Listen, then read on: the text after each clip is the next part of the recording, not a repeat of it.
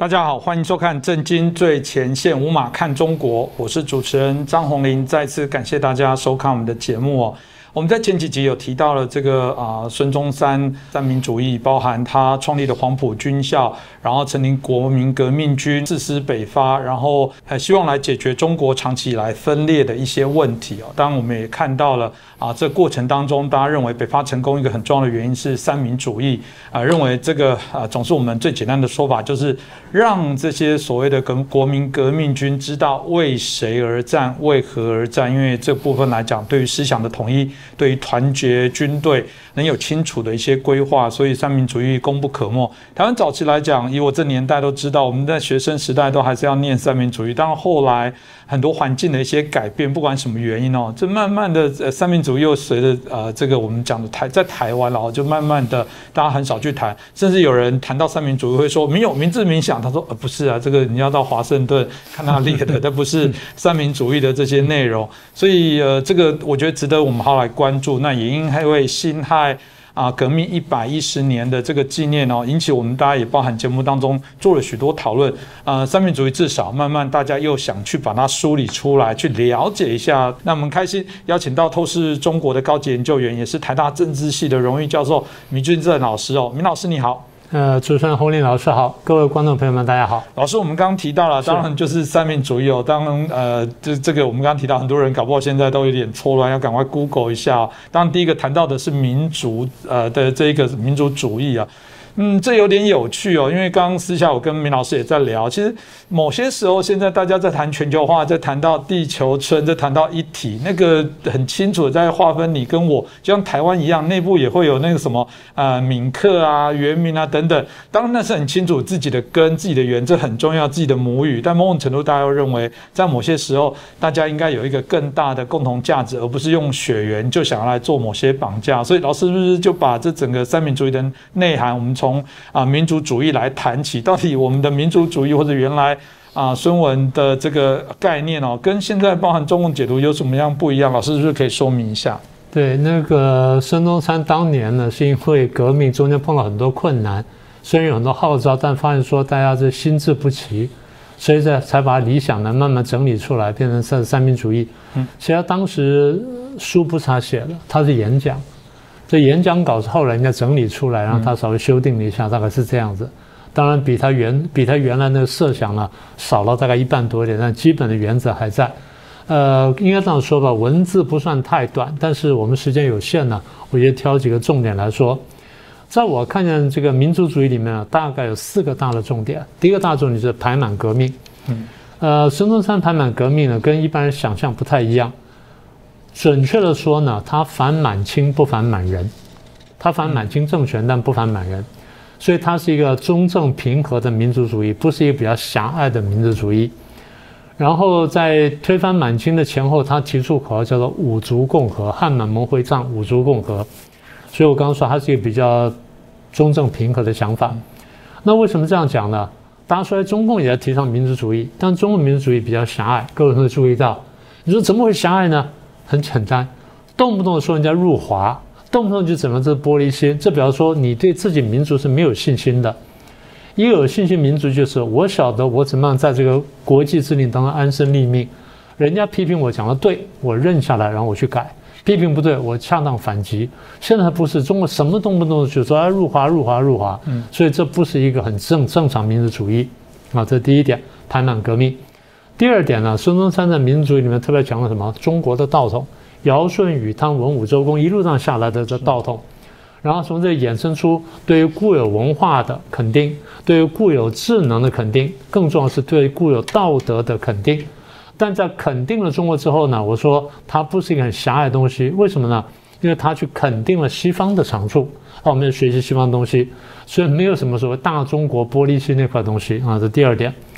第三个特点就是，他说，这个建立民国之后呢，国内各民族一律平等。这东西这个大家没有太注意，但你很注意看的话，在当时呢，建立了三十五省、十二个院辖市跟西藏、蒙古两地方。西藏、蒙古两地方呢，就是一个平权的做法，就是给予这个 宗教也好，文化也好，跟汉民族不太一样的这些少数民族地区呢，给你相当的空间。那你说今天在台湾我们没有做到的事，我们有做。在台湾我们做什么事情？请各位注意看，第一是我们对原住民的肯定跟保护，这点你就非常熟悉了。我们在国会里面给原住民是过高比例的代表，对不对？原住民人口没那么多，对，但我们给的比例比较高。我们一百一十三席的立委有六席是原住民的委员，远远高于原住民在台湾内部人口的比例啊，这是第一个。第二呢，新住民，我们对新住民相对是宽容的，我们对新住民给，当然我不说完全平等，没有这种事情。新住民你在吻合一定条件之下，你可以申请我们的国籍。条件符合，时间到了就可以拿到国籍，然后享有完全同等的权利。当然，就大家在日常生活上可能还会说对新住民的歧视，但整体来说法律上是公平的，这点我们都可以肯定。所以这是民族主义在台湾的表现。那么大家说，哎，中国大陆在在大陆也搞民民族主义，中国也搞民族主义，不是？他对少数民族压迫非常厉害啊。大家看看蒙古人。大家看西藏，尤其现在新疆维吾尔，现在搞得举世皆知。如果不是对少数民族压迫这么厉害，大家通常不会闹这么大的事情。嗯，这东西真的是他闹出来的。所以这是第三个，就对国内少数民族的问题。第四个就反对帝国主义。在孙中山当时呢，帝国主义在中国侵略非常厉害。嗯，孙中山建立民国之后呢，帝国主义力量没有消退。虽然你说很多大国家回去打打这第一次世界大战了。但是苏联跟日本又又都又把手伸进中国里面来，而日本的更日本身手更厉害，甚至打进来了。所以对孙中山来说，从民族主义的这个另外重点就是我怎么反对帝国主义，简称就是反帝。他的设想是联合世界上以平等待我之民族共同奋斗，这是一个很好的原则，但在国际政治上讲呢，略为天真。呃，我们。教或者研究国际关系的常讲说，国际之间没有平等对待的民族的。那所以有人也对我不错，对，为什么？简单说，有共同利益，或至少有平行利益。嗯，呃，所以我们不说看不起人家，也不是要求人家，我们只是说，在有共同利益、平等利益之下呢，我们好好跟人家合作。就像今天我们反复讲说，台湾的现在情况呢，要对美国跟日本日本依赖比较多，这叫伐交嘛。嗯。就是《孙子兵法》里面伐交，那有人为了这个削弱台湾，然后就削弱台美的关系，让台湾孤立出来好并吞台湾，就拼命去打击美国。台湾人很多跟着附和，这个就是没有看清楚这个问题。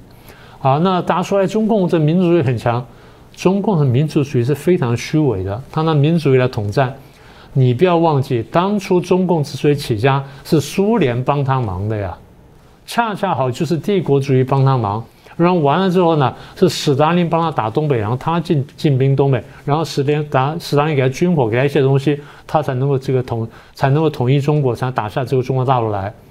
所以简单说，他从头到尾，我们讲的重就是汉奸组织，讲的轻了就是完全是仰人鼻息，然后做人这个被人家卵意而出来的一个这个我们叫什么儿子正大啊，很不好听的一句话，但的确如此。你说啊，他今天坚持民族主义了啊，他把中国发发展起来了。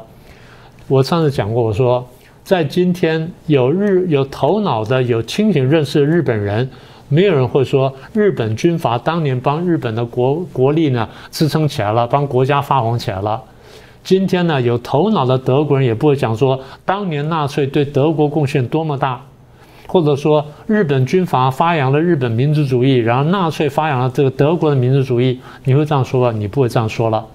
而中共今天玩的一些东西呢，基本上就是反美，打着反美口号。那其实是削弱台美关系，我觉得这个才是我们真正要认清楚的。是，的确了，就是中国当掌握一些话术说了算，在国内也没有办法让大家畅所欲言。我必须说，中共内部现在越一言堂紧缩，没有办法持平来谈。常常我们自己台湾的角度来说，会说你在说什么话？你自己以前做的事现在不在做。比方说，美国，你不要干涉中国内政哦，台海的问题不要介入。那刚刚老师一语道破说啊，那俄罗斯哎，连是苏联啊，苏联那时候介入。中国内部，你要不要去抗议说，哎，那我们家自己的事你不要来管？没有啊，你不是就找别人来帮助你，就反正你说了算。这个就知道这个民族主义它的解释也狭隘的部分来谈。当另外一个民族主义接下来谈民权啊，那老师，那民权主义在啊孙中山的这个三民主义里面，民权到底谈的是什么样的一个民权呢？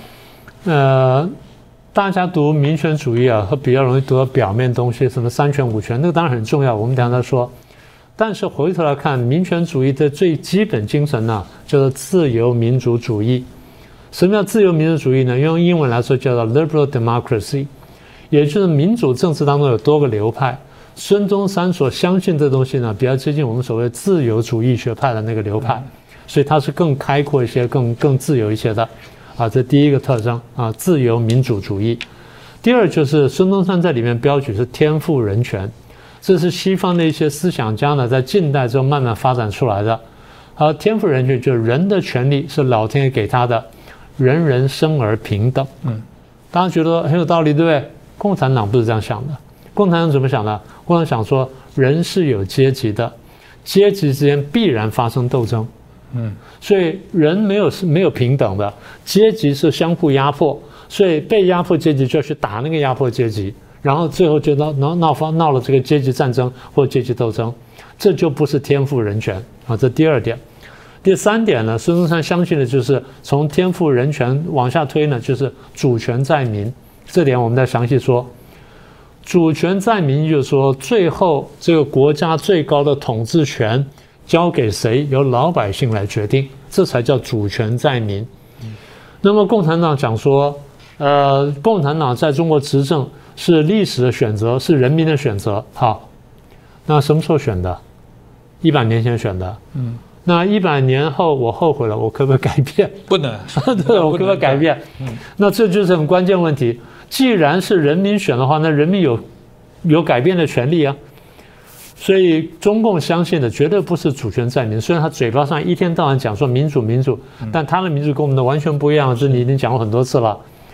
那么孙中山相信的主权在民，也就是说主权绝对不是一个政党，绝对不在一个政党手上。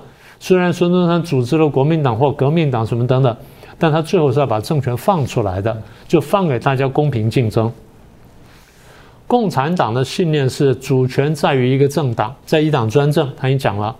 而且呢，这个共产党是由什么组成的呢？共产党是由经过特殊训练培养成的共产党员组成的。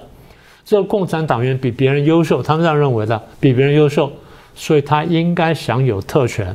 在政治上享有特权，在经济上享有特权，在生活上享有特权，在一切事情都享有特权，甚至在即将浮现的机会面前，共产党员都比较有特权。一旦共产党员有特权之后，他就变成一个特权阶层，每一个共产党员变成特权分子，而这批人构成的特权阶层。你说特权阶层也可以啊？特权阶层有多少人？共产党员有多少人？九千多万人，大概一亿人，就算一亿好了。是，中国现在号称多少人？十四亿人，一亿党员是很大的一个数字了，它比很多国家总人口都多了。好，一亿人在十四亿人当中占多少？占十四分之一，算出来是多少？百分之七点二，百分之七点，连百分之十都不到。这百分之十都不到的人，成为一个特权阶层，去压迫另外十三亿人，让你们十三亿人呢为我服务，然后被我剥削。这就是我们说的，为什么我们讲说天赋人权主权在民这么重要？孙中山不但讲，他真正去做，只是当时机会比较少。但是呢，他的确设计一套东西。第四个特点呢，就是三民主义强调呢权能分立。我们先说权，我们常讲说这个你也过去讲过，就是绝对的权力导致绝对腐化。如果一个国家或一个政党，它的政府或者执政党权力完全集中的话，没有分割的话，那非常危险。所以我们常讲说分权而制衡，就是把政府权力分割几个。西方流行是分三个：行政、立法、司法。孙中山是分成五个：行政、立法、司法、考试、监察，分成五权。分成五权好处就是五权各司其职，但是呢相互制衡。当说相互制衡不是对这效率有影响，是相互制衡对效率有影响，但是相互制衡对保障人权有帮助。这个东西你是最清楚，因为你做工督谋，你一天到晚看的东西，你的感触最强烈。那么也就是，即便是我们选出来的立法委员，有的时候都可能会滥权，都欺负到我们。是，所以我们派选出来代表，我还是监督他，我要用这代表去监督政府嘛。我们不在做这个事吗？所以第一呢，分权而制衡；第二就是权能分立，也就是政府有权了，我把它分割了，让它互相牵制，但是也互相工作。但是在这个之上呢，让人民有权利去监督政府。人民有哪些权利呢？选举、罢免、创制、复决。选举、罢免权大家一般了解。什么叫创制权呢？创制权就是我们人民觉得需要这法律，但是我们的国会或代议士没有立这法律，我们大家集合起来，经过一定的程序之后，我们推出这法律出来，然后通过之后呢，就变成法律，叫创制权。复决权现在台湾已经有了嘛？我们一天到复决嘛，公民公民投票就复决了。复决权就是有重大事件，然后政府不好自己决定的时候呢，就交由民意来投票决定，叫复决权。所以人政府有五个权，然后人民有四个权，人民用四个权去监督政府，既监督个人也监督法案。嗯啊，选举罢免针对个人，创制复决针对针对法律，所以针对个人也针对法律，这是人民的权利。共产党相信什么呢？一党专政，政府有权。人民是无权的。你现在看到哪一个人民可以监督政府？在中国大陆里面，不要说监督，他讲两句抱怨的话，你看看，明天就消失了。所以这就一党专政，对一党专政看起来很有效率。但是我常讲说，效率的另外一部分，一方面是践踏人权，另外一方面就是太有效率，政府就有危险的。为什么呢？他的决定做了对的时候看起来非常好，决定一旦做错之后，那代价是非常惨痛的。三面红旗了，或者文化大革命就是如此。好，这第四点。第五点呢，民权主义的特征呢是宪政主义。孙中山呢是留学美国，他相信成文宪法，因为美国是成文宪法。他比较了英美法德这些国家之后，觉得说成文宪法比较好，所以他当时制定一部约法。后来呢，慢慢就就成为约宪法，后来就就成立到现在，台湾还在用。那当然经过一些修改。但我们相信的是白纸黑字的成文宪法。共产党有宪法，那共产党有宪法，是他有宪法，他的宪法有的地方写的很漂亮。他不但有宪法，还有法律。但是各位在中共的报刊上面，时不时你会看到一个问题：到底是党比较大，还是法比较大？嗯，对不对？中国古代也都有这个问题：是法律比较大，还是皇帝比较大？坦白说。大家觉得说，中国过去两千年皇皇王权专制，皇上经常受到法律的制约。对，皇上可以任意跨过法律做一件事情，做完事情之后他会被弹劾，弹完之后可能不会怎么样，但历史上会记得他，然后群臣会不断讨伐他，会去讲他。一般皇帝通常就退回来了。你再往下走的话，这皇帝要被推翻。所以不要以为当年王权是不受限制，王权受限制的。但今天的共产党告诉你说，党比法大，而且几次的报上这样讲，就告诉你说，党是有特权的。这就我刚刚讲的，党员个别来说是特权分子，而这个党员整个集合起来之后是一个特权阶层，这个政党变成个特权政党，凌驾法律之上。所以所有的宪政什么全部都是白，都是这个，应该这样讲说啊，一纸虚文吧。好，第六点呢，民权主义的特点就是这个民权的问题。它中央呢，基本上是间接民权；地方上是低层级的，是直接民权；高一点呢，是这个间接民权。那孙中山的没有发挥好的一个部分，就是中央跟地方怎么分权。那这点我觉得当时呢，第一他没有真的那个实践的经验；第二就是时间不够呢，他还想不到那一块。这点有待我们去补充。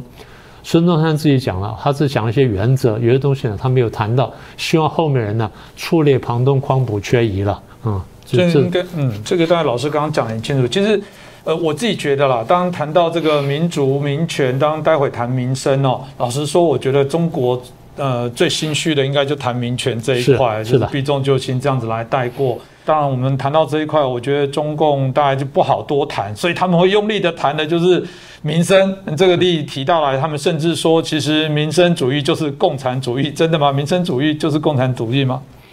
对啊，孙中山是有这句话，他讲过民生主义就是社会主义，或者民生主义就共产主义。所以共产主义就拿共产党的就经常拿出来讲啊，孙中山讲这话，所以你们不要反对我们。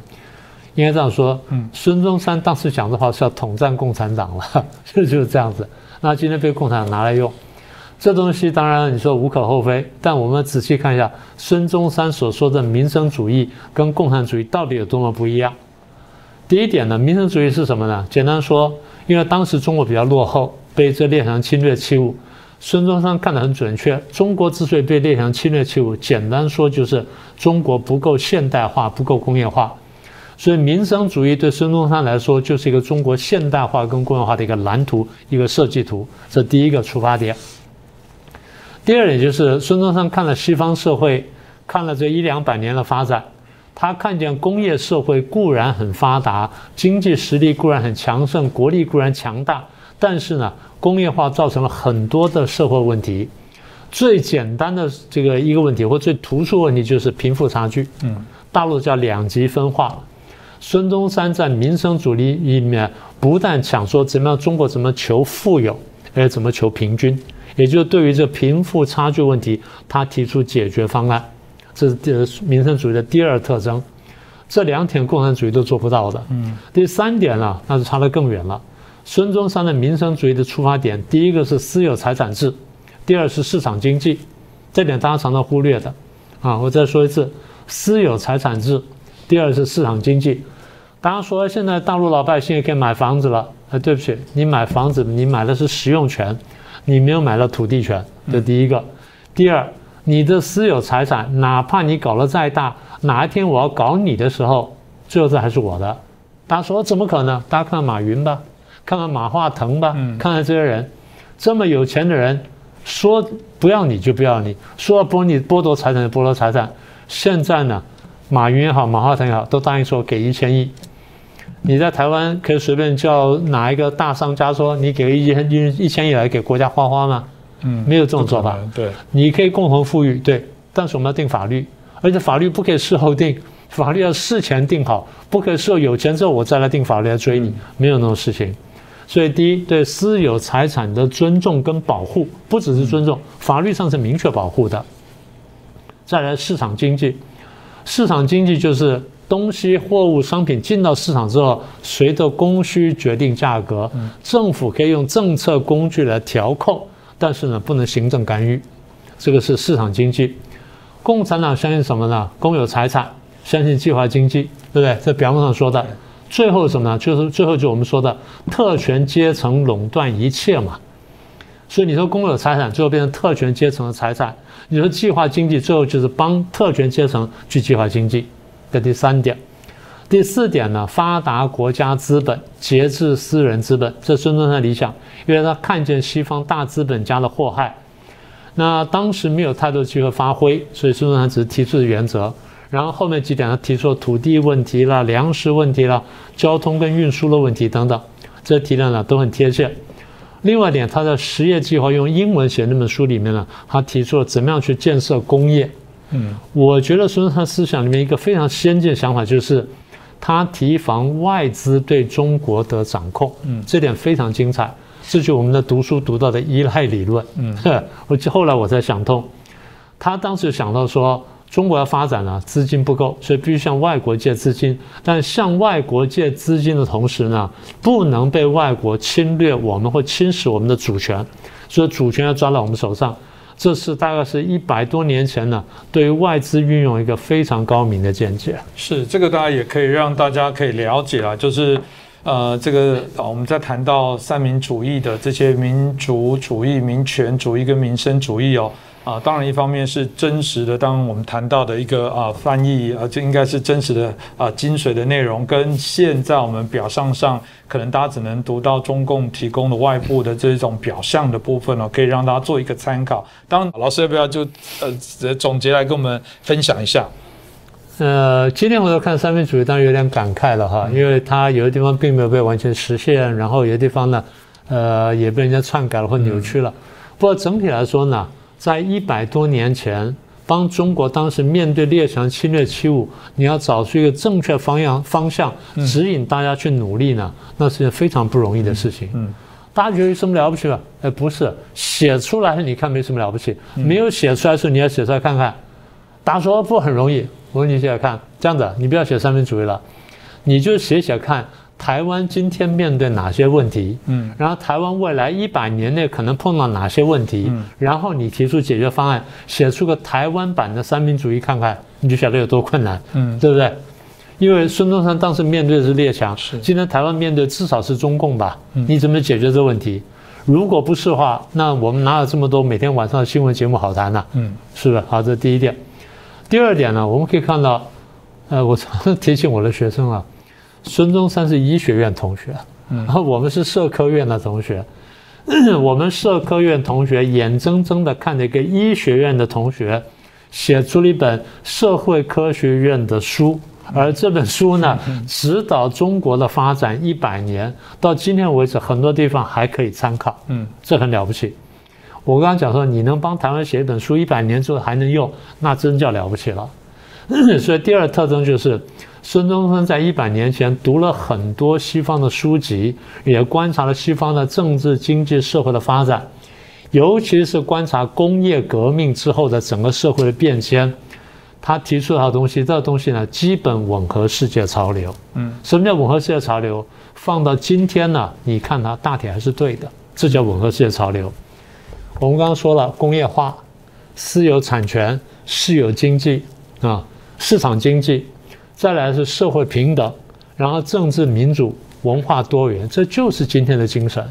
孙中山在一百年前看见这精神，把它写出来，告诉你说，你这样一步步走下去，可能可以走得到，是这样子啊，对不对？今天回来看，就回来看，那否则中国为什么一天一天到晚可以拿孙中山出来讲说，你看我们实现孙中山什么？对他实现孙中山什么东西？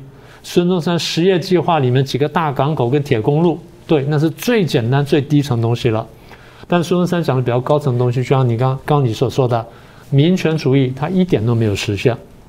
所以我说第二点的特征呢，就是吻合世界潮流。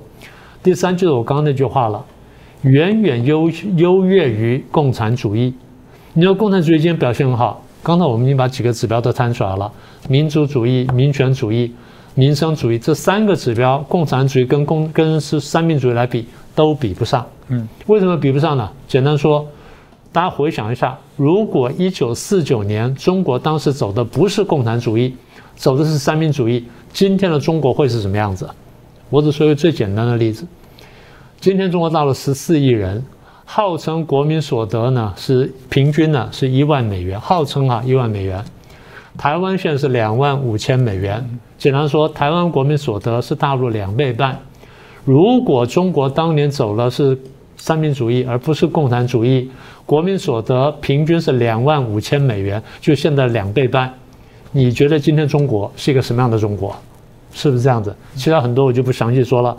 简单说就是这样走下的话，第一，中华民族呢这七十多年来少走了弯路，中国人呢少了很多流血，好少了很多牺牲，少了很多剥削，也没有特权阶层。简单说，今天台湾的所有成就，你说好也好，不好也好，走了三民主义的中国大陆，绝对比今天台湾要强，是不是这样子？嗯，台湾只能是一个起点，所以你拿今天大陆跟台湾比比，差得远了，差得远了。所以抚今追昔，我常常讲了说，呃，台湾现在走过来了，也忘记三民主义了。中国大陆呢，因为统战的关系，因为政治斗争的关系呢，也抛弃了三民主义。大家如果回去认真再读一下三民主义的话，可能对中华民族甚至对两岸都会比较好一些。嗯，这当然也是我们很期待的部分，让大家可以去理解了。因为毕竟以中华民国的这些脉络里面，三民主义所带动刚刚提到的许多的政治经济。啊的一个雏形，老师刚刚提到的这个可以延续这么长的时间来做讨论，这个我觉得也是，呃，老实讲，我们呃观众朋友很多很海外的，甚至当中国籍的这些朋友都说，拜托台湾你们一定要守住，因为你们是 我们认为。证明华人是有能力来来使用民主这东西，我们不奴性，因为中共最常说的部分就是，如果不用共产党的管理方法，十四亿人会乱呢，会乱呢。台湾就要证明就不会乱啦，我们政党轮替也没有流血，即便你现在看到的吵吵闹闹，我认为这都是在民主运作过程当中大家的一个挑战。包含台湾现在在进行罢免，这就是台湾不断人民的公民课程跟运动没有停止。我我觉得台湾是一个值得骄傲，这样的怎么会是中共的共产党的体制？这种威权的方式想来取代我们，难以想象。我觉得台湾民众也无法接受这样的方式了。那再次感谢明居正老师，也感谢大家的收看，也请大家继续支持我们。如果觉得我们节目很棒，欢迎帮我们点赞、转传、分享。当然也欢迎大家留言啊，给我们任何的一些建议跟指教。再次感谢大家，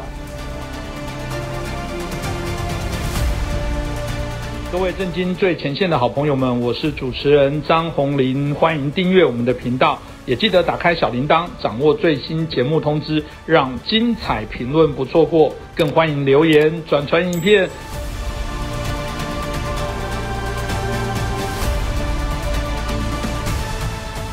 大家好，欢迎收看《震惊最前线》，无马看中国，我是主持人张宏林。再次感谢大家收看我们的节目哦。那虽然台湾的疫情趋缓，可是，在台海的紧张还是似乎没有减少。我们看到啊，不管是中华民国我们的这个国军哦，啊，国防部做的相关的报道当中都提到了中共对于台湾的相对的一些野心不断在扩大，他们也不断的增加他们的一些啊国防啊预算啊啊军备等等。当包含美国新任的。这个海军部的部长哦，这个也提到了这个台海的危机，谈到中国啊在海军不断的这个扩军哦，而产生对于区域安全稳定的一些影响。但事实上到底是不是如此？因为过往又提到这解放军也有许多他们的问题，包含习近平的领导，包含解放军内部的这些矛盾、压力、山头等等的问题哦。我想今天可以好好一一来了解，让我们解析一下。那我们很开心邀请到前中共海军司令部的中。校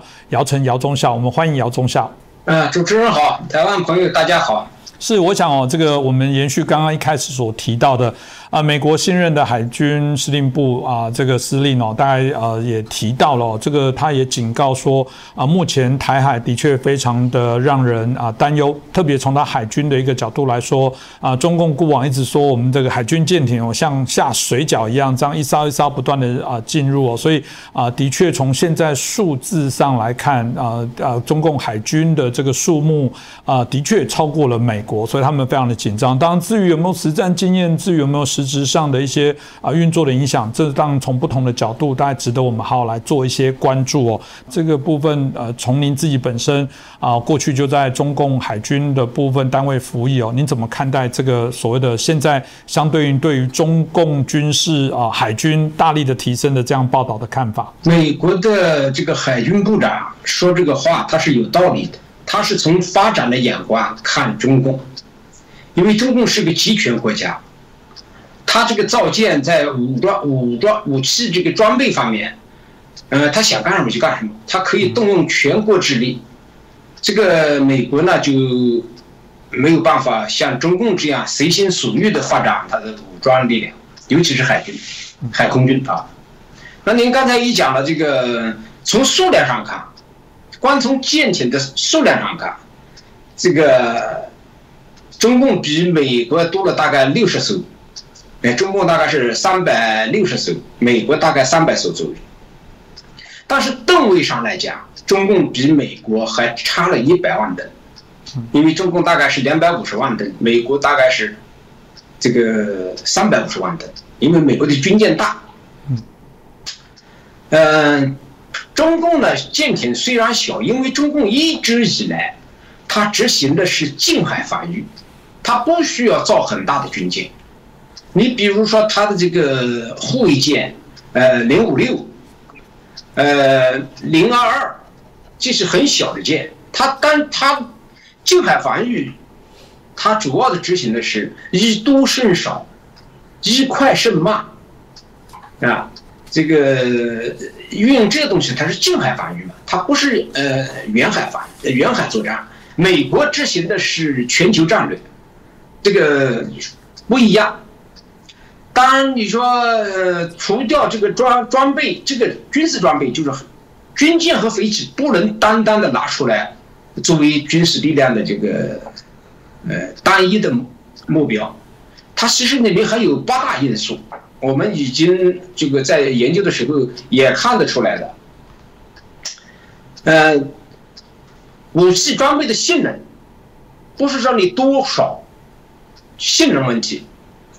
指挥作战的这个信息化，军兵种的协同能力，导弹超视距的打击能力，战场态势的控制能力，电子网络战的网络战的战术手段，就四位一体的综合打打击能力和后勤保障能力，这这八个方面，综合的考虑武器装备的作战效率。所以在这后面这个几个方面呢？呃，中共是比不上美国的，主要的是，中共自建政以来就没有打过像样的海战，它这上面基本上等于零，没有打过战，就是没有打过这么像正正规的这种海战，它没有经验。这除了这八个方面就有有跟美国比起来，它有相当大的差距外，它主要是战作战经验还不足，这是。考虑到武器装备的这个方面，如果说美中之间现在开战，那中共就是被动挨打，毫无疑问是被动挨打。但是战争呢，往往不是说武器装备能，它的胜负不仅仅是武器装备能决定的，真正的决定战争胜负的因素呢是人，不是物。从这个军队的。这个，呃，作战信心这方面来说，中共解放军根本就不如美军，因为解放军现在普遍的，我们这一段时间正在研究解放军到底怎么样，实际上他不怎么样，他这个习近平基本上都是都表面上听习近平的，而且内部对打台湾的问题上，他们。嗯，没有多大信心，因为隔了一个台湾海峡，啊，又有美日协防，呃，台湾的现在防御能力又这么强，风险太大，这个打的打的不好，就小命就没了。这个是主要这个从这个士气和战斗意志方面来讲，解放军根本就不如美军。美军经历过多少战争呢？美军的士兵真的是保这个全世界的这个。呃，保卫民主自由啊，从各个方面，它是它它它的战争是一种正义的战争。然后，解放军这边呢，它只是一个政治挂帅的军队，它是为了它它整天的应付是怎么样保共产党这个政权，怎么样应付党内这种斗争。所以，中共的军队呢是就是就是美国这个呃海军部长讲的这个话呢，当然他从装备上说。是这么回事，但实际上，嗯，中共跟解放军呃，解放军跟美军作战，它是常规作战方面，它是没不可能胜利的，就是说，呃，这一点可以可以定性。但是美国的部长为什么这么说呢？我刚才说了，中共虽然目前经验和各方面的不足，他在加加速的这个呃准备。你看他为什么这么这一段时间这两年来为什么频繁的组织演习？他就是在练习各军兵种之间的协调、指挥、信息化。他就是在练着。你别以为他就到台湾来转转，就是他在练习这些东西，因为他知道他的不足。所以我我我觉得这个部长的说这话呢是也呃，有的人说。是想从国会多拿点钱，当然这个肯定是要要多钱嘛，对吧？你没有钱，你没办法去去去适应未来战争的需要嘛，啊？但是呢，嗯，军人们宁可把这个危险性讲得大一点，防患于未然，对吧？考虑问题从坏的方面考虑，但是在就是双方来作战的，如果作战的话，中共不会傻到跟美军点对点作战。他会有他自己的不对称作战的手段，都是就是军事上有一种讲法，就是一优胜劣，无有一己之长，击敌之短。你不能说解放军这么个状态就没有自己的长处了，他的长处是很很多的。所以说，美军到中国附近来作战，这个美军的装备的优势就大打折扣了。是，我想这个姚总中校大概也把这个啊中国海军发展的状况的几个一些面向哦，大家也可以很清楚的让大家了解。当然都嗯都知道，现在这个西方的民主国家对于啊我们不管自由航行到海台湾海峡，或者我们看到在南海方面的这些所谓的啊重新盘整集结这个演习，的确现在不断的频繁哦。那前阵子当然发生的一件事情是美国的核子动力潜艇哦，这个据说撞到东西。当实际的状况啊，这个都要看美国会公布到多么的详细。当大家也会发现说，哇，这个他们这个最新型的这个核核子动力潜艇，显然好像已经部署到南海这个地方了。那已经有人说，哇，已经到中国的门户前哦。从您的角度来看啊，这个事件有没有凸显或者值得我们持续应该要关注的内容呢？呃，这段时间呢，就关于海南级这个核潜艇在南南海。事故，各种传言很多。呃，当然呢，我们通过分析是这么认为的：这个事故，中中共逼着美国说出在什么地方发生的事故，美国就不说，美国就说说在印太公公海那边航行。这个印太这个范围就太大了啊。当然，网上说了很多的东西呢，就是说，呃。说是在西沙，这个我可以把它否认掉，因为这个海南级的这个潜艇呢，它是前苏联时期美国造它是为了对付前苏联的战略导弹核潜艇，前苏联倒台以后，它就停止了，因为这个造价太高，只造了三条。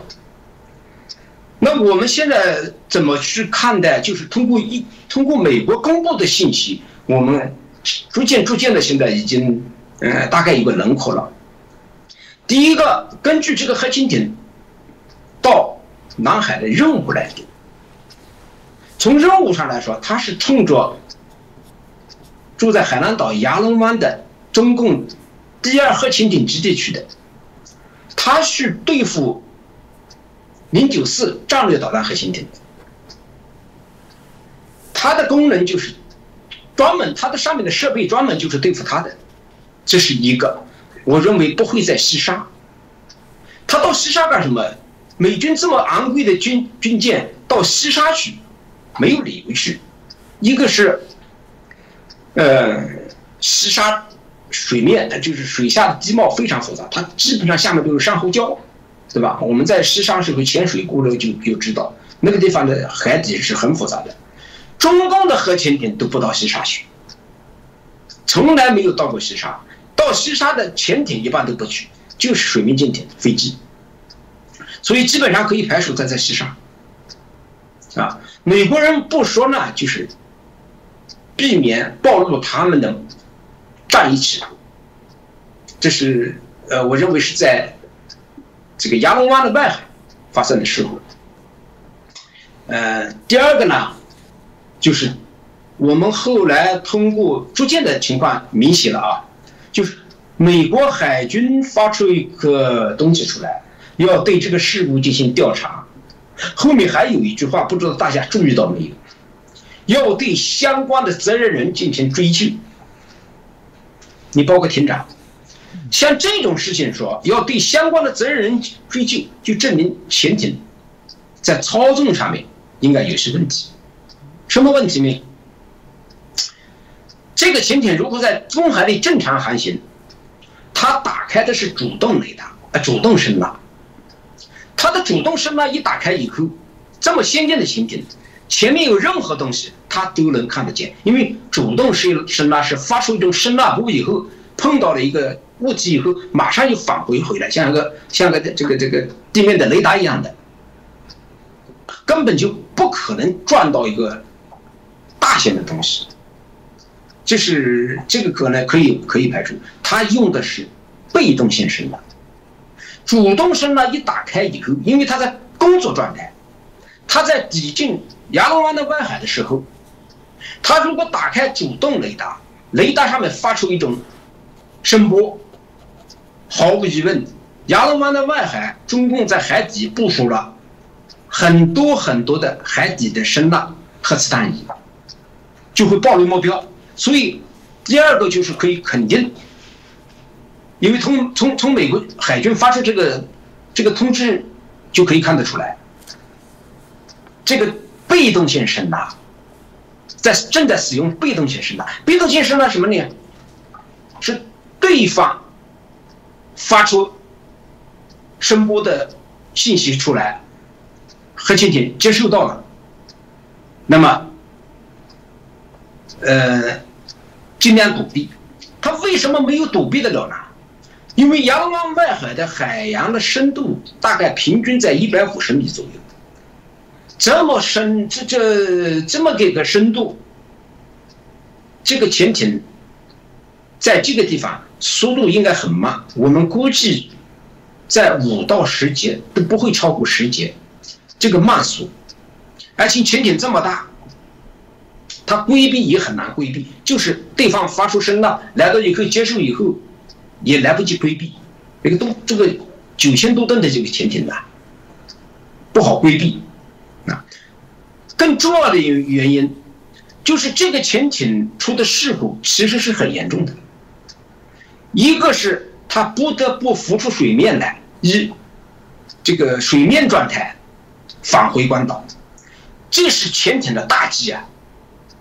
潜艇不一般情况下不是到万不得已的情况下不会浮出水面，顶多是进进到了一种潜望镜状态。哎，撞的这么严重，因为因为九千多吨的东西，居然里面有十一个人受伤了。那个我们分析速度又这么慢，那撞到的东西应该是一个动态的东西。当然，这个动态东西我们就不好说了啊。无非两种东西，一个是海底探测器，这个东西各个国家海洋都有，它为它为了也为了呃收集海底的地貌啊，一些监测一些东西啊，有的。另外一个，中共对亚龙湾的核潜艇基地的保护非常严密，甚至呃应该说。他在那里面部署了一些无人潜艇、无人遥控潜艇。呃，我我以前在一些地方讲过，这个潜艇是十月二号出事故的，是美国公布的。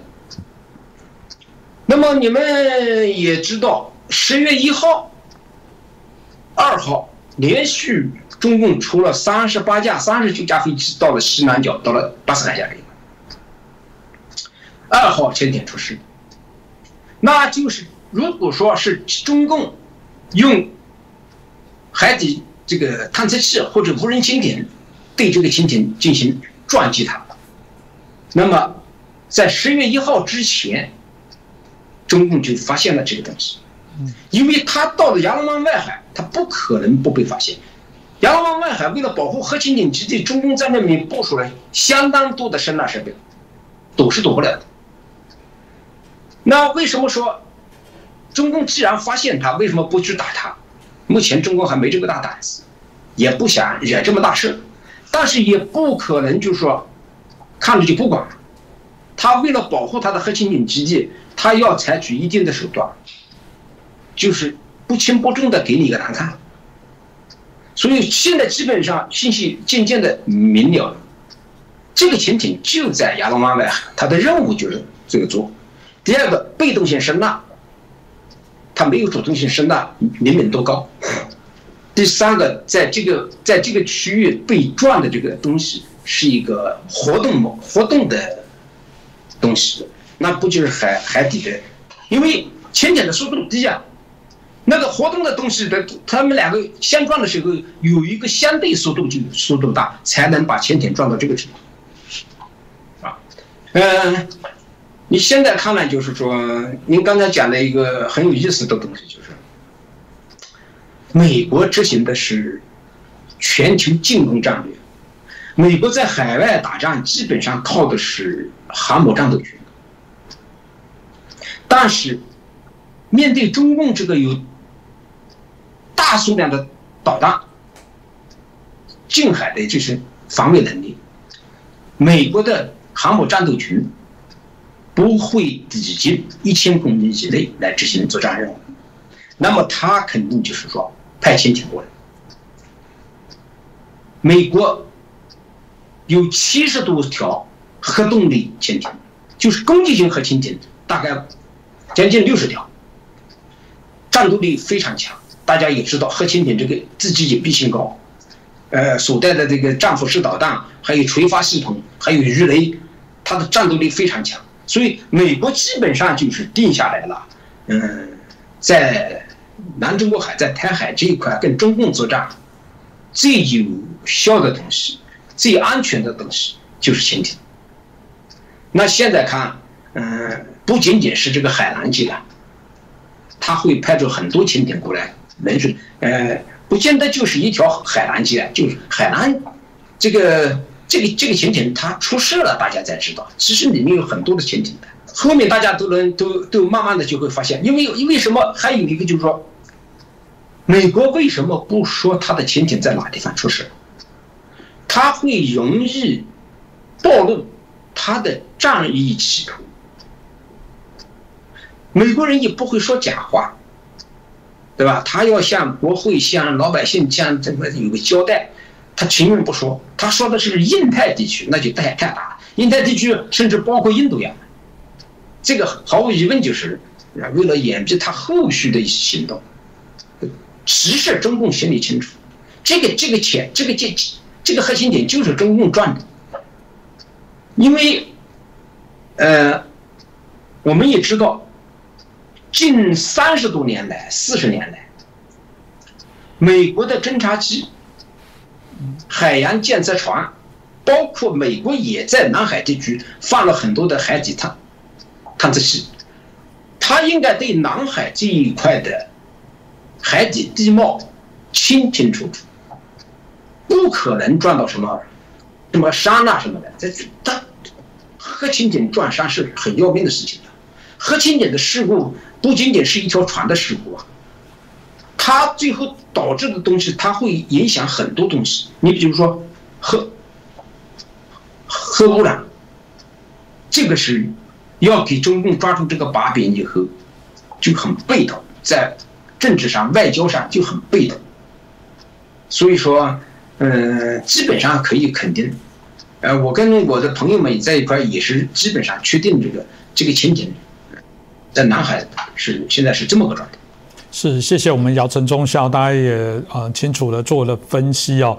呃，当然，在谈到中共解放军的这些战力的部分哦，前一阵子南韩的《朝鲜日报》有一个报道，当然他提到说，这个中共这个四十五年来也没有实战的啊经验哦，啊，真的要中观这现在的将领里面，好像只有一位有实战的经验哦。当然，这个是一个参考的一个面向了，但他认知甚至会提到之前，我觉得姚中校也提到了，呃，毕竟哦，这个军方看起来也很像早期这个民国初期这个军阀各自。这个占地为王，然后各有山头，有派系，所以前阵子你也提到，习近平也在清除一些江派的一些过去的这些啊将领哦等等，当然这都引发许多的一些讨论。所以大家说这个呃山头主义各自为战，这个真的开战起来，真的要去调度指挥容易吗？彼此的协调作战可以吗？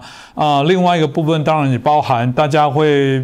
真的服气习近平的指挥吗？等等哦，这部分就姚忠孝，你怎么分析？怎么看呢？呃，我刚才讲过，解放军没有打过像样的，就是像样的海战，没有打过啊。他这个海上作战经验几乎是等于零。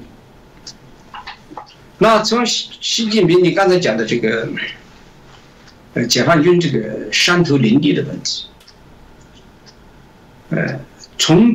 军队的角度、作战的角度来说，山头林立是有利于打仗的。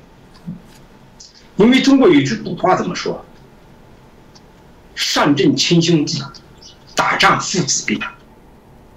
习近平为了打开把这个山头给弄掉，啊，他军改做一大个一一各种各样的手段，其中最主要的一个手段就是把十八个集团军全部打散，成立十三个集团军，是挺好，哎，不能没有山头了，就可以说山头这个问题从根本上得到解决，但是不利于战争。你比如说这一个军的军长，他的部队的团长、师长都是他提拔的，团长、师长们都服他，这才是大人。这个不能说山头，因为山头这个东西，我说对打仗是有利的，但是对政治稳定、对习近平是有害的，所以他把山头给弄没了，这个。呃，我们在军队是谁提拔我的，我肯定是感激他、效忠他，我得听他的话。现在不知道谁谁听谁的，哎，大山头没有了，全是小山头。小山头是什么呢？什么老乡啊，什么这个同学啊，这些小山头还是存在。军队不可能不存在山头。所以说，呃，解放军的这个。它是一个政治军阀，它不是一个为了抵御外来侵略的这么一个东西。嗯，关于关于这个习近平对军队的掌握，我其实已经多次讲过这方面的问题。啊，简单的概括一下，就是高级军官处于光光腕状态，啊，因为习近平到这个程度，这些将军们不知道哪一天习近平到了，他也跟着倒霉了。第二个呢，就是我我们现在正在研究这问题，呃，这个现象啊，中级军官，就是营团这几级，少校、中校、上校这一个这个军官，因他们现在考虑的是第二次就业，这些人也掂量掂量，在部队没有发展前途，当不上将军了，他就想早点退役。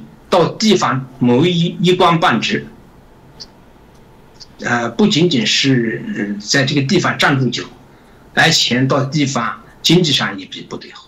我后面会谈到这个问题。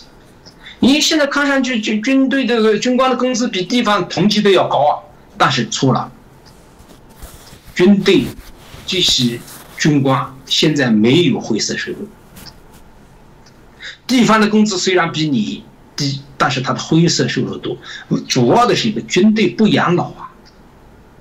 你真的到了四十五岁以后，一脚把你赶出去，地方也不要你了，或者给你安排一个降了三级使用的一个小没没有权利的这个职务，他就不划算了。他属于起着早点想转业到地方地方去站住脚，找个一官半职，啊，这是军队的中级军官，是吧？那个。我们现在就讲这个士兵吧，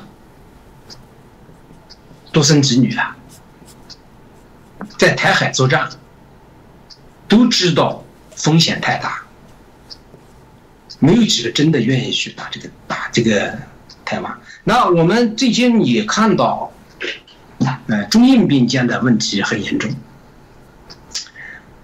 呃，我跟西部战区的嗯。相关人士吧也聊过这个问题，他们对印度不断的向中国内内地这个呃侵扰，他们非常有意见，啊，这才是真正的军人应该尽的职责职责任，就是守疆固土啊。那习近平不让他，习近平不让在西中印边疆战争升级。他要集中精力在台海，那西部战区就现在越来越不服了。啊呃，印度现在已经集中了超过了二十万的兵力过来。印度为什么这么动呢？主要的还是看到了习近平不中共这个内外交困这么个好时机，啊。正是这个时这个机会难得，印度才想收复他所谓的失地，所以中印边界呃问题越来越多。现在又要考验这个西部战区了，西部战区的两个集团军还是不往前走，光靠西藏军区和新疆军区十万人，它属于基本上属于地方部队，它跟印度的二十多万的正规军山地部队没法打，印度过来的基本上都是山地部队，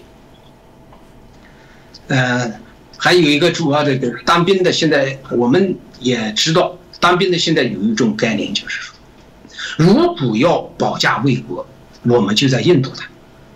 而且解放军都认为打印度风险不大。你也看看一九六二年的中印之战，在那种情况下，中国在经历了三年的这个饿死几千万人的情况下。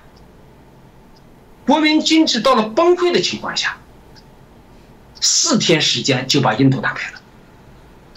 那个情况下把印度打，那现在中共要是对印度作战，印度也没有办法跟中共打，因为你从综合的国力来说，中中共的这个呃 GDP 是印度的五倍，那打仗是打钱呐，对吧？呃，这个点西部战区不是很服，这是一个。第二个，我刚才讲了，打台湾，大家心里都不是很心甘情愿。台湾七十多年了，都两岸都是至少说打断了骨头连着筋呐，没必要去打这个打不赢呐。所以这个军队现在有一种反反弹的这种情绪，这个现象很严重。还有一个，军人们现在渐渐的也明白了，其实打台湾是，主要是习近平的个人野心，不是从国家的利益考虑，不是实事求是，力所能及。呃，这两天我们感觉到，在中印边界这个问题上，军队的反弹很厉害。如果有有的当兵的这个在在在网上就跟我说，如果习近平强行命令军队打台湾，他极有可能逼着军队撂挑子，撂挑子不干了，最后又弄成这个至少说我不干，那我打不赢我送死我不干了，这个点是人都怕死的嘛，是吧？打不出结果来又要送命不干了。解放军很可能会说最轻的达到这程度，搞得严重的话都都都反了。所以也外界也不要认为，呃，特别是台湾朋友不要去认为，呃，台湾什么很危险啊。目前他还真的没有，就是装备上也好，士气上也好，很多方面。他真的还是不具备打台湾，那那个普京说那个话比较地道地地道，给习近平一个台阶下，是吧？呃，中共不需要打台湾，用经济就能把它搞掉，这个是扯淡，因为习近平打不了台湾，普京给他一个台阶下，你这个不用他打，实际上呢，后面一句呢？呃，普京就说了，在嘲笑习近平呢。经济，你中国的经济到什么程度了？还经济收复台湾？你自己都没水没电了，你你怎么可能经济呢？这个是很难看的。啊，嗯，目前中共现在内部的形势，非就是习近平所面临的党内这个地位的。能不能保得住？能不能在二十大连任？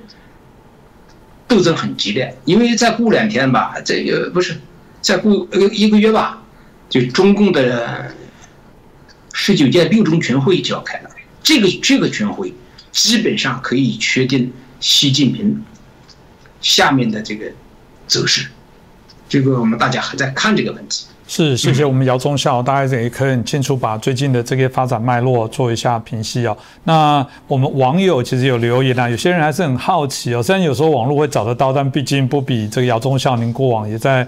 啊，这个海军司令部里面工作，大家就问说，解放军的薪水到底多少？因为习近平在之前曾经有一次演讲说，嗯，提醒说，希望大家领该领的薪水就好，不要有那个灰色地带。到底解放军要有多少的薪资足够对他的保障？姚忠孝刚刚也提到过，事实上对于中低阶来讲是没有没有保障，四十五岁就叫你呃离退，呃，可能之后国家也不负责，不一定要去养你。加上中国经济现在又面临到自己的寒。东未来是不是有足够的经费来支持这个所谓解放军？会不会有发不出薪水的那一天哦？到底多少钱值得他们为这个中国、为中国共产党而一战哦？这部分啊，姚忠孝您怎么看呢？解放军的军官的工资啊，在中国大陆应该是算高的，嗯啊，呃，我基本上了解一下，我们以陆军。基本型的工资来说，呃，连排这个干部，就是尉官这一些的，大概在五千到七千，就是以陆军的基准单位来说，呃呃，军官来说，五千到七千，营团这一些的大概七千到一万，呃人民币啊，那么师职的呢，大概在一万到一万三。将军在一万三到两万五之间，上将呃有两万五。总的来看，他比地方相同职务的人高出百分之二十到百分之四十。我刚才也讲了，地方的工资虽然低百分之二十四十，但是它有灰色收入。解放军现在是一分钱都没有。习近平的反腐把大家的财路都堵住了，洗脑不管用，给军队加工资。他军队加工资，他这事做的很丑。为什么呢？他去年说要给军队军官加工资，平均是加百分之四十，这个数目很大。但是他加的是谁呢？他加的是海空军、火箭军，加的是边防海岛部队。他有选择性的，这样一弄的话，大家都都都不平衡啊！我们在网上跟大家聊这个问题的时候，有的人就说：凭什么他要加这么东西？我我没加多少东西。打起仗来，你不是也要我当预备队上战场吗？我不是说你不加给我钱就说不要我上战场，我照样上战场。一碗水端不平，这是习近平这个是的，是是又是一个败笔。中国人讲不讲多少？讲究一个平衡，心理的平衡。毛泽东时候那时候钱很少，也没有见到大家感觉到不公平。这这是这个情况是这样的。另外呢，我们以前这个从我当兵的时候，邓小平说过，军队要忍耐，但是我们的工资很低。军队为什么忍耐？支持地方经济建设，我们能理解。然后邓小平没有把我们财路给堵死，说军费给你们拨的少，你们工资低，你们可以搞开发，赚了钱以后你们分，这样大家就心里也也舒服了。我们我在海南，我在南海舰队时候，那时候开发费发的甚至超过工资，我们什么都干，倒卖汽车，倒卖彩电，用军队的。舰艇、汽车、飞机为地方有偿服务啊，那油都是军队的。当兵的司机闲着也是闲着，这种叫开发。每个市以市以上单位都有开发办啊。到了江泽民的时候呢，大家也江泽民也也也没有否定这个事情，就是闷声大发财。你们该赚钱，你们去赚。军队他要养，打仗真要流血啊。那胡锦涛当然没说什么了。也到了习近平上来以后，他就搞了一个什么军队财务审计条例。我们过去的我们的经费基本上有一半是吃掉的。我们下部队，部队请我们，部队到北京来，到我们这来，我们要请他们，我们不能掏掏掏自己掏腰包啊，就是公基本上属于公事啊。但现在这一切都没有了。你刚才说，军人是不是就为了这一点钱满足？卖命，错的，没有。你现在比如说这个排年这级干部，就是卫官，他的工资一个月也就就一千美元左右吧，没有任何灰色收入。这个营团的在七千到一万这一块呢。嗯，它比地方是高，但是我刚才讲了，他们有第二次就业问题，他们还要在社会上立住脚，他们还要弄些外快，这些工资，中国的物价现在多高啊，房价多高啊，夫妻两个分居两地，钱都跑到路上去了，老婆照顾不了，孩子也照顾不了，甚至打起仗来都要卖命，真的不愿干。其实人，你军习近平啊，对军队洗脑不管用，才加工资。你加这点工资，解决不了问题。人家真是要卖命的，啊，其实大家也看得出来了，就是说，你给的钱再多，能比命重要吗？在钱。和生命之间，毫无疑问，大家选择的是生命，不是你钱能买得动的。另外，你想看看，习近平为什么给海空军、火箭军和边防部队加百分之四十？为什么不给其他人也加？他确实没钱加，他要全军都这么加，他也加不起。他现在你看看，他没有钱，他把那些大富豪的钱都割韭菜了。这也不是长久之计啊！中国的经济越来越不行了，所以普京还嘲笑习近平说：“经济就是可以把台湾给搞了。”怎么可能呢？你台湾人不也是这样的？台湾人也不会为了你这一点钱，我去不要民主，不要自由，我上个网还要翻墙，我讲个讲一句话，最后还要坐牢，在。自由和民主这一块，你给再多的钱，台湾人也不会干的。这我们看得清清楚楚。万般就是说，呃，若为自由故，什么金钱和其他都可以抛，这是人类的共识。人类社会发展到这个程度，天天拿钱去算，而且你也拿不出钱。所以现在中共，呃。到了这个就到了这个程度，这真的是很到了这个程度。你要为什么后面不愿打仗？我不要那个钱了，我到地方随便转转，我我也可以呀。呃，还有一个，我们刚才讲的是军官啊，这个中国的兵，它分两种，一个是义务兵，就每个人当兵有两年的义务兵，这义务兵大概给一千块钱左右，七百到一千。就是一个津贴了，补助生活了。那么转了士官以后，就是叫志愿兵，就是职业军人。他的工资最高也高不过排长，也就是三五千块钱啊。所以说兵也没那么多钱，也没那么多钱。关键是中共也给不起他。习近平现在脑子有点问题在哪里？他想收收买军官的这种，收买军官，士兵他根本不管你。士兵大部分就是混两年，回家。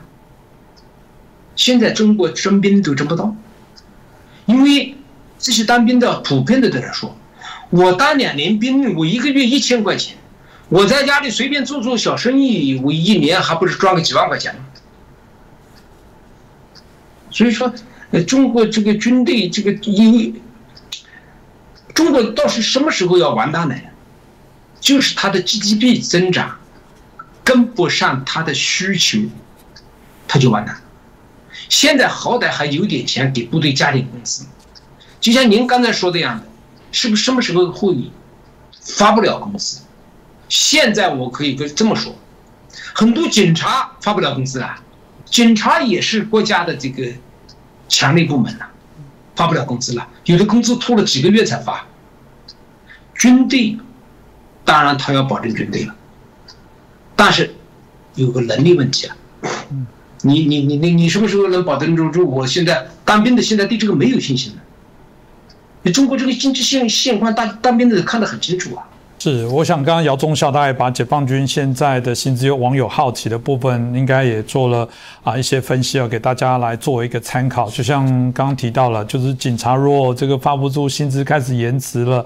呃，未来会不会有一天解放军的薪资也延迟？当然啦，理论上从薪资或经费的使用的优先，应该不会一定会说这个苦人民也不能苦军人啊，军人是保家卫国，但军人总还是有他啊的价值跟使命哦。那某种程度，我刚刚提的，如果他今天不知为何而战，这军人呃愿意打这一仗吗？所以大家也可以理解，中国排山倒海一直在谈民族主义，现在在放这个什么很多爱国片的电影在。在提升过往军人怎么样为啊祖国在努力贡献哦，但他还是不敌最直接的现实的这些问题。过去我们在台湾也说，这个文官如果爱财，武官怕死，这国家就完蛋。如果有一天像姚宗耀所提到的，今天这些武官也面临经济上的问题，然后必须要有一些灰色的这个地带的一些经费哦。您刚刚也提到了，过去解放军可能怎么样找到自己的一些外快。我相信啦，这个部分大概是习近平永习派会说，对啊，这就是军中改革啊！你看以前多贪腐，以前多糟糕等等。